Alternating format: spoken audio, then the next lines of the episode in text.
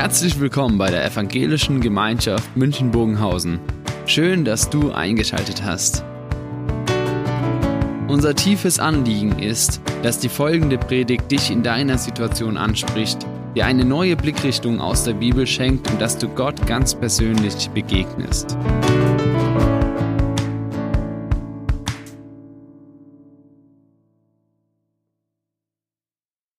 Musikteam, herzlichen Dank für die Mitgestaltung. Wir werden heute ja mal so hineinschauen, wie eure Proben so laufen werden in der Predigt und man wird danach sich wundern, was die Sonntag wirklich hier zustande bringt, wenn man dann die Proben mal anschaut.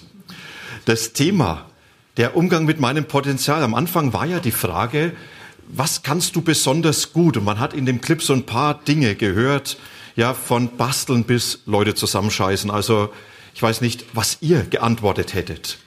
Mancher wird sich vielleicht sogar schwer tun mit dieser Frage, ja, was soll man da schon antworten? Ich habe einen Bekannten, der sehr breit begabt aufgestellt ist, der wirklich viel kann. Und dann hat er nach einer längeren Arbeitslosigkeit einen Bewerbungstermin gehabt, Vorstellungsgespräch. Und auf die Frage, was sind Ihre Stärken, hat er gesagt, ich kann alles. Er hat den Job nicht bekommen, weil man wahrscheinlich nicht gerechnet hat, dass er alles kann. Ich weiß nicht, wer von euch sagen würde, ich kann alles.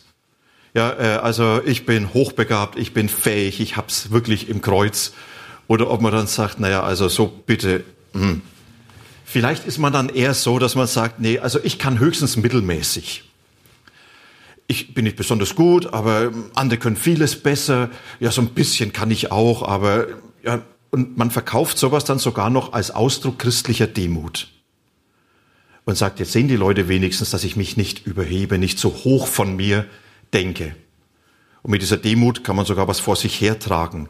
So nach dem Motto, die zehn demütigsten Männer der Bibel und was sie von mir lernen können. Wisst ihr, wer jetzt sagt, dass mit dem Potenzial, es ist besser, man geht tief und man sagt nicht so viel, was man jetzt auch von Begabung hat, von Fähigkeiten, von Möglichkeiten. Das ist vielleicht auch angemessener für einen Christen. Der muss aufpassen, dass das nicht dazu führt, dass man etwas von dem, was Gott eingegeben hat, missachtet. Und das nicht zu würdigen, ist auch ein Stück von Missachtung. Stellt euch vor, ich würde jemand von euch nagelneues Smartphone schenken. Also nicht Holzklasse, sondern richtig Business Class. Ja, eins, mit dem man sogar telefonieren kann, muss man heute ja schon manchmal sagen. Ja, richtig tief in die Tasche greifen, schenk euch das. Jemand kommt und sagt, äh, du hast ein Smartphone und du würdest sagen, ja, ich habe schon eins, aber ist nichts Besonderes. Also da kannst du nicht großartig was machen. Wenn ich daneben stehen würde, würde ich sagen, hallo, geht's noch? Jetzt wird du gefragt, hast du Fähigkeiten, hast du Potenzial? Und du sagst, ja, habe ich schon, aber mittelmäßig, ja, also höchstens mittelmäßig. Was sagt Gott dazu? Sagt er, habe ich Ihnen wirklich nur Mittelmaß gegeben? Ist es wirklich das, was ich ihm so anvertraut habe? Oder habe ich ihm nicht wesentlich Besseres gegeben? Ich glaube, wir müssten eigentlich so sagen, Fähigkeiten, Potenzial, ich bin beschenkt. Ich bin beschenkt von Gott, der mir vieles gegeben hat. Und da reden wir nicht nur über Begabung. Wir werden dann später über das Potenzial nochmals ein bisschen differenzierter reden einfach sagen, Gott hat viel Gutes in mein Leben hineingegeben. Und wenn heute das Thema ist, wie ist ein verantwortlicher Umgang mit diesem Potenzial, dann beginnt es damit, dass ich dieses Potenzial wertschätze und dass ich sage, und damit will ich verantwortlich umgehen. Wer klein davon denkt, der wird genauso falsch damit umgehen wie der, der richtig großkotzig damit angibt. Und deshalb die Frage, wie kann das passieren? Es ist erstaunlich, dass in der Bibel doch einiges davon zu reden ist und zu lesen ist. Und ich nehme mal zwei Texte heraus. Petrus, der davon geschrieben hat, und Paulus. Petrus, er schreibt in seinem Brief an die Christen, dient einander mit den Fähigkeiten, die Gott euch geschenkt hat. Jeder und jede mit den eigenen besonderen Gaben. Dann seid ihr gute Verwalter der Gnade Gottes. Wenn jemand die Gabe der Rede hat, soll Gott durch ihn zu Wort kommen. Wenn jemand die Gabe der helfenden Tat hat, soll er aus der Kraft handeln, die Gott ihn verleiht. alles, was ihr tut, soll durch Jesus Christus zur Ehre Gottes geschehen. Ihm gehört die Herrlichkeit und die Macht für alle Ewigkeit. Amen. So schreibt Petrus an die Christen. Und der andere, der schreibt, ist Paulus. Und er schreibt nicht allgemein an eine Gruppe von Menschen, sondern er schreibt an einem seiner vertrauten Mitarbeiter, der ihn über Jahre begleitet hat, der mit ihm viele Kämpfe durchgestanden hat, der ihn zur Unterstützung geworden ist und den Paulus aber auch hineingeführt hat in Verantwortung, die er übernehmen musste. Und er, Timotheus, er war in einer recht schwierigen Situation, wo vieles an Anforderungen auf ihn hereingebrochen ist und er in dieser Situation vergessen hat, was Gott für Potenzial in ihn hineingelegt hat. Und dann schreibt Paulus an Timotheus, wir lesen das in dem Brief an Timotheus, Timotheus vernachlässige nicht die Gabe, die Gott dir geschenkt hat, als die Ältesten dir aufgrund prophetischer Weisung die Hände auflegten. Mühe dich um das, was dir aufgetragen ist, damit deine Fortschritte allen sichtbar werden. Achte auf dein Leben und auf deine Lehre, überprüfe sie beide ständig, dann wirst du dich selbst retten und die, die dir zuhören. Beide Texte ganz stark in diese Richtung, da ist ein Potenzial, was Gott dir anvertraut hat. Und jetzt bitte nimm das und wertschätze es, indem du das nicht einfach links liegen lässt, sondern indem du das annimmst und dass es zum Tragen kommt. Und die Frage, was heißt es jetzt, verantwortlich mit diesem Potenzial umzugehen? Drei Dinge dazu, wie meistens unsere Predigten ja drei Punkte haben. Das erste, was dazu gehört, heißt, mein Potenzial entdecken und bejahen. Wisst ihr, was mir auffällt? Wenn man manchmal Leute fragt, was sind denn so Gaben, die Gott dir gegeben hat, dann herrscht immer wieder eine gewisse Unsicherheit. Dann gibt es manchmal so ein bisschen Ahnungslosigkeit. Und jetzt schauen wir doch mal, wie das so in unserem Musikteam war. Ja, äh, wenn man sagt, ja, so könnte das dann sein bei Christen, die etwas ahnungslos sind. Schauen wir mal rein.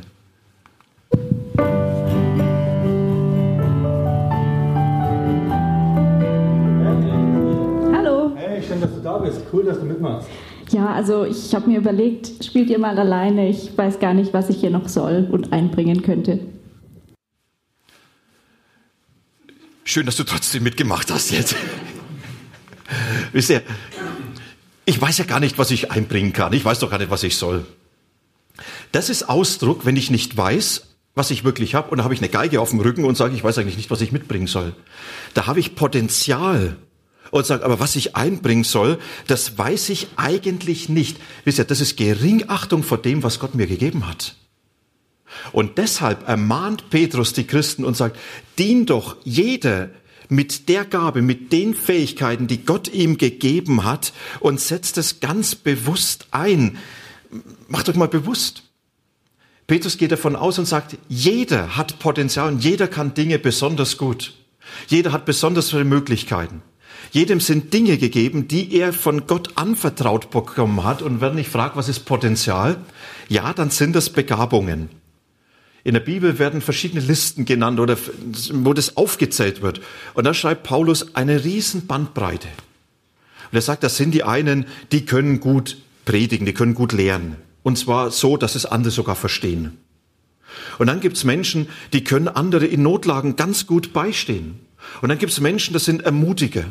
Und dann gibt's Menschen, die haben die Fähigkeit, ganz praktisch zuzupacken. Da spricht er von dem Diakonos. Das war damals der Tischdiener, der einfach dafür gesorgt hat, dass anständig alles vorbereitet ist. Und diese Listen sind nie vollständig und man könnte sie einfach ergänzen. Man kann sagen, da gibt's jemanden, der kann besonders gut Leute abholen und nach Hause bringen, sodass sie auch wirklich wieder ankommen. Dann gibt's jemand, der kann Computer oder der kann PowerPoint und Präsentation oder seit einigen Monaten, Mensch, was sind wir dankbar, dass Leute sind, die sagen, ich kann Technik, ich kann Video und YouTube. Ja, merkt ihr, es gibt so viele. Der nächste sagt, ich kann besonders gut putzen. Ist jetzt nicht meine Gabe, wie es meine Frau mir bescheinigt. Der andere sagt, ich kann besonders gut organisieren und, und, und. Wisst ihr, diese Listen sind nie fertig. Und jetzt sagt Petrus, ihr lieben Christen, Schaut euch doch mal an, welche Begabung ihr habt. Und wenn du sagst, ja, welche habe ich denn eigentlich? Frag mich, ich sag's dir. Nee, Spaß. Schau doch mal, was, was machst du denn besonders gerne? Was kannst du gut? Das sind Dinge, die Gott dir anvertraut hat. Oder frag wirklich mal jemand, der dich kennt. Du, was sind denn die Dinge, wo du bei mir siehst, was Gott mir so an besonderen Fähigkeiten und Dinge gegeben hat? Oder vielleicht auch mal so ein Gabenseminar mitzumachen, wie wir sicher in der Gemeinde demnächst wieder mal anbieten werden. Begabung zu entdecken, dann aber auch Möglichkeiten. Möglichkeiten, das sind diese Dinge, die Gott mir Zuwachs hat lassen, die entstanden sind. Der eine, der sagt, Mensch, ich habe unheimlich viele gute Beziehungen. Ich lebe in einem Netzwerk, was ich oft zur Verfügung stehen kann. Da hat einer eine Frage, ich habe keine Antwort, aber ich weiß, wer die Antwort hat. Da hat eine Gemeinde eine Herausforderung. Ich weiß nicht, wie sie bestanden werden kann, aber ich kenne jemand, der das schon mal durchgemacht hat. Merkt ihr, das sind, das sind Fähigkeiten, dazu gehört Ausbildung, dazu gehört Beruf, dazu gehören viele andere Dinge, auch die freie Zeit. Ich rede jetzt nicht von den Rentnern. Denn Rentner mit freier Zeit gehört ja unter Artenschutz gestellt. Aber Menschen, die auf einmal sagen, durch meine Lebenssituation bin ich flexibler. Das sind alles Möglichkeiten, die Gott gegeben hat. Oder dazu gehört auch die eigene Geschichte. Dein Potenzial besteht aus deiner Geschichte, aus deiner Erfahrung, aus den Freuden und aus den Lasten, die du erlebt hast aus den Brüchen deines Lebens genauso wie aus den heilvollen Erfahrungen, die dich dazu befähigen, Dinge besonders zu tun. Ist ja jemand, der lange arbeitslos war, der kann den vielleicht besonders verstehen, der arbeitslos ist. Oder wenn ich jemanden besucht habe in der Klinik, der depressiv ist, habe ich gemerkt, ich kann nicht sagen, ich kann dich verstehen. Ich habe es noch nie erlebt. Und was diese Dunkelheit der Seele ist, ich kann es nur erahnen, aber ich habe es nie erlebt. Ganz anders jemand, der sagt, ich weiß, was es ist. Und ich weiß, wie es den Menschen geht. Der dann hingehen kann und sagen, ich kann dich verstehen. Das ist eine Befähigung, ein Potenzial meiner Geschichte, was Gott mir gegeben hat. Wisst ihr, wenn wir sagen, was heißt es jetzt, dieses Potenzial zu entdecken? Paulus, er sagt, nimm doch dieses Potenzial an, entdecke es und dann bejahe es. In Römer findet sich ein ganz spannender Vers. Da schreibt Paulus, wir haben ganz verschiedene Gaben, so wie Gott sie uns in seiner Gnade zugeteilt hat. Sagt, jeder hat andere Gaben. Und diese Gaben sind nicht die Belohnung für besonderen Glauben. Und diese Gaben sind nicht eine Auszeichnung, die dich hervorheben über die anderen oder die dich unter den anderen unterordnen, sondern die hat Gott in seiner Gnade dir gegeben. Sie sind ein Geschenk. Gott hat sich was dabei gedacht, bei dem, was du hast und bei dem, was du nicht hast. Und jetzt sag doch Ja zu dem, was Gott an Potenzial in dein Leben hineingegeben hat. Das ist das Erste. Wenn ich sage, ich bleib da außen vor, ich mache mir es nicht bewusst, dann bin ich wie bei dem Musikteam. Sag ich, keine Ahnung, was ich einbringen kann, mach lieber nicht mit. Und dann wird ja richtig was fehlen, oder? Und jetzt das Zweite dazu. Das ist dann die Gaben nicht nur zu entdecken, sondern das Potenzial zu nutzen und einzusetzen. Es ist interessant, dass sowohl Paulus und Petrus davon ausgehen und sagen, es gibt keinen einzigen Christen, der kein Potenzial hat. Aber es gibt durchaus Christen, die dieses Potenzial links liegen lassen oder falsch gebrauchen.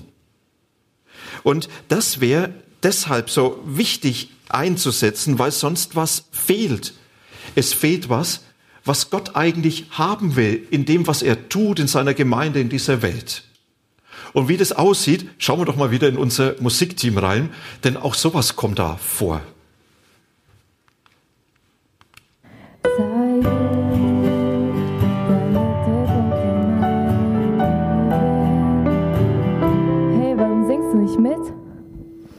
Auf mich kommt es doch eh nicht an, oder?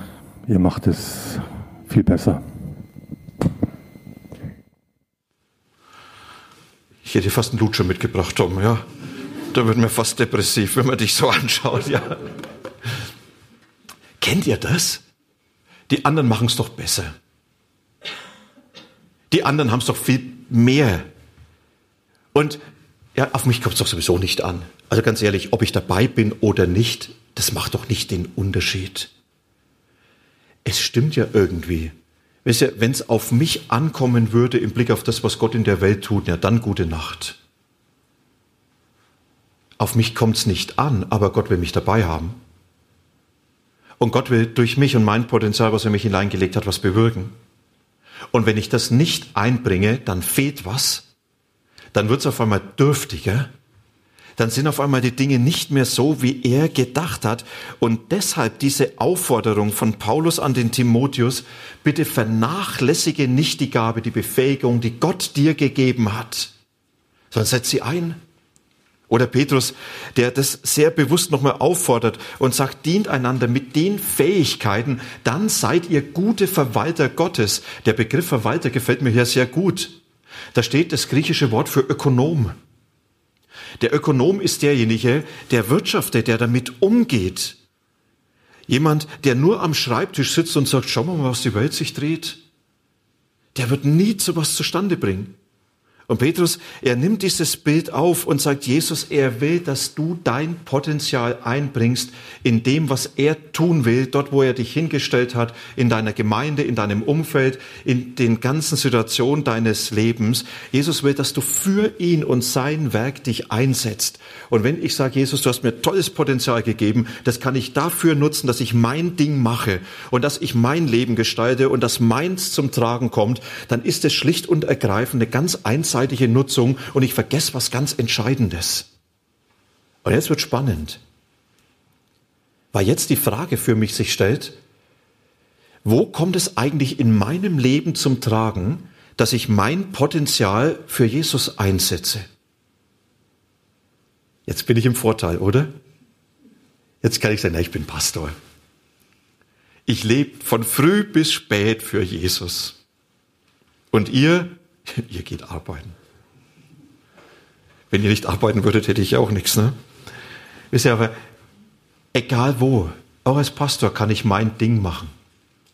Ich kann meine Sachen für mich hernehmen und Jesus sagt, bitte, ich möchte, dass du dich mit dem, was ich dir anvertraut habe, Gaben, Möglichkeiten, deiner Geschichte, dass du dich für mich und meine Sache einsetzt. Und das Ziel ist klar. Das Ziel ist, was Petrus nennt. Er sagt, dadurch soll Jesus geehrt werden. Dadurch soll Jesus geehrt werden, durch das, was ich tue, soll er zum Tragen kommen. Sein Wille geschehen. Er den Menschen begegnen seine Gemeinde leben und vieles, vieles mehr. Und das bedeutet auch, Opfer zu bringen. Das heißt, manchmal zu sagen, dann nehme ich die Dinge und setze sie für Jesus ein. Das kann doch ganz praktisch sein. Da kann ich sagen, ich habe 100 Euro extra. Und jetzt? Ich kann sagen, Jesus, super, ich spreche ein Dankgebet, es ehrt dich und lässt mir den Rest. Oder ich kann auch sagen, Mensch, super, Zusatz, Gibt es vielleicht irgendwo eine Situation, mit der mich Jesus konfrontiert, wo er sagt, Mensch, da können wir es gebrauchen? Auf einmal Zeit zu haben und auf einmal zu merken, ja, das ist jetzt was, was er mir anvertraut. Ich könnte so gut gebrauchen, aber ist es vielleicht, dass es für ihn auch mal eingesetzt werden soll? Und jetzt wird es auf einmal zum Opfer. Das kostet was. Das Potenzial für Jesus einsetzen, verantwortlich zu gebrauchen, kostet durchaus meine eigenen Wünsche und Vorstellungen, dass sie in den Hintergrund auch mal treten können. Nicht nur. Jesus sorgt dafür, dass ich nie zu kurz komme. Aber es kann durchaus auch sein, dass ich nicht immer im Vordergrund stehe. Und dieses Potenzial dann anzunehmen und einzusetzen, das bedeutet dann auch, dass es ein Opfer bedeuten kann in der Art und Weise, wie ich es einsetze. Wisst ihr, ich sage ganz ehrlich, das muss nicht immer Spaß machen. Der Ansatz für Jesus ist nicht ein Freundeskreis, wo man sagt, alles ist sympathisch, auch wenn die Gemeinde super sympathisch ist. Und die anderen, kann ich mir gar nicht vorstellen, dass es eine Gemeinde ohne sympathische Menschen gibt. Nee, manchmal hat man auch den Eindruck, naja, hm, es gibt so Lieblingsnächste und Demutsnächste. Es gibt Menschen, macht's nicht immer Spaß mit denen? Und Jesus sagt, macht nichts. Ich will, dass du dein Potenzial einsetzt, unabhängig von den Rahmenbedingungen. Gemeinde ist nicht immer Freundeskreis, ist auch keine Firma, wo ich sage, Job erledigen, hin, Haken dran und fertig. Nicht so nach Pflicht. Er sagt, nein, komm. Du machst es mich zu Ehren. Ist auch kein Sportverein, wo ich sagen kann, solange es Spaß macht, mache ich mit und wenn es mir nicht mehr passt, dann höre ich halt auf. Jesus sagt, bitte dien mir doch mit dem Potenzial, das ich dir gegeben habe. Bitte setze es ein für mich, damit es wirklich zum Tragen kommt, was Petrus sagt. Alles, was ihr tut, das tut, um Jesus dadurch zu ehren, dass seine Sache nach vorne getragen wird. Und jetzt ein drittes noch dazu. Das ist mein Potenzial zur Verfügung stellen und dabei dienen. Wisst ihr, wir haben bisher nur davon geredet, was habe ich, welche Begabung, welches Potenzial habe ich. Wir haben davon geredet, wie setze ich es ein und wo setze ich es ein, wie, wie passiert das. Jetzt reden wir über das Entscheidendste, über das Wichtigste, nämlich in welcher Haltung setze ich das ein. Was ist denn diese Grundeinstellung und noch tiefer, was ist der Charakter, der dahinter steht? Jemand hat einen Satz geprägt, der mich immer wieder begleitet. Da heißt es, Charisma ohne Charakter schafft Chaos. Charisma sind Begabung, sind Fähigkeiten. Fähigkeiten ohne Charakter schafft Schaden, Chaos. Wisst ihr, ich kann so viel können, wenn es in einer falschen Einstellung eingesetzt wird, schadet es mehr dem Werk Gottes, als dass es ihm dient. Und jemand hat so auf die Spitze getrieben, weil er sagt, das Reich Gottes leidet oft nicht unter den wenig Begabten, sondern an denen, die sich zu wichtig nehmen und die ihre hohe Begabung viel zu sehr einsetzen. In der falschen Haltung. Das, was uns hier begegnet, dass Petrus und Paulus ganz bewusst fordern, setzt euch ein und einer diene dem anderen mit der Gabe, die er empfangen hat. Und diese Haltung des Dienens, wenn die fehlt, dann wird's durchaus auch mal schräg, wie wir es im Musikteam wieder hatten.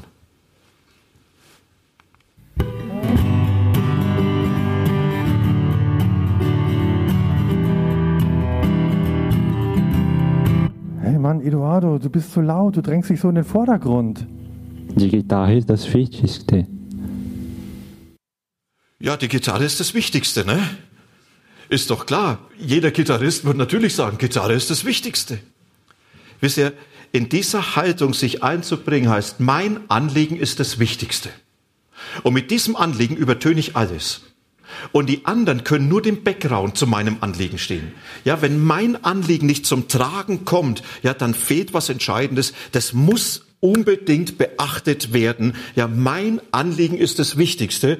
Ja, und für denjenigen, hier, Gitarre, ist es richtig genial. Er sagt, endlich, ja, so eine schwache Geige, die rockt doch nicht die Welt. Ja, aber Gitarre, also dein Anliegen, also was, was willst du da? Meines. Versteht ihr? Der Charakter, der dahinter steht, heißt herrschen statt zu dienen. Den anderen mein Ding aufzuzwingen, als zu sagen, ich bin derjenige, der sich hineinfügt und ich stelle euch meine Begabung zur Verfügung als Teil des Ganzen. Es geht noch wilder. Auch da schauen wir mal ins Musikteam rein.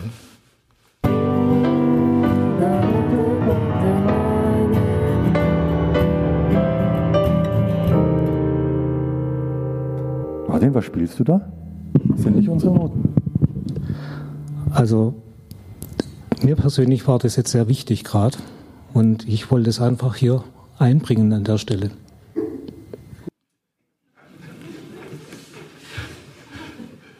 Sie hat es wahrscheinlich nicht erkannt, ja. Sie haben gesungen, sei du der Mittelpunkt und er spielt, der Mond ist aufgegangen. Ja, aber mir war es jetzt wichtig einzubringen. Wisst ihr, ob es passt oder nicht, es ist mir wichtig und dann bringe ich das ein. Und ob das jetzt dem Ganzen dient oder nicht, es ist mir wichtig, dass mein Anliegen hier eingebracht wird. Und wenn die anderen nicht mitmachen, dann mache ich es halt einfach. Versteht ihr?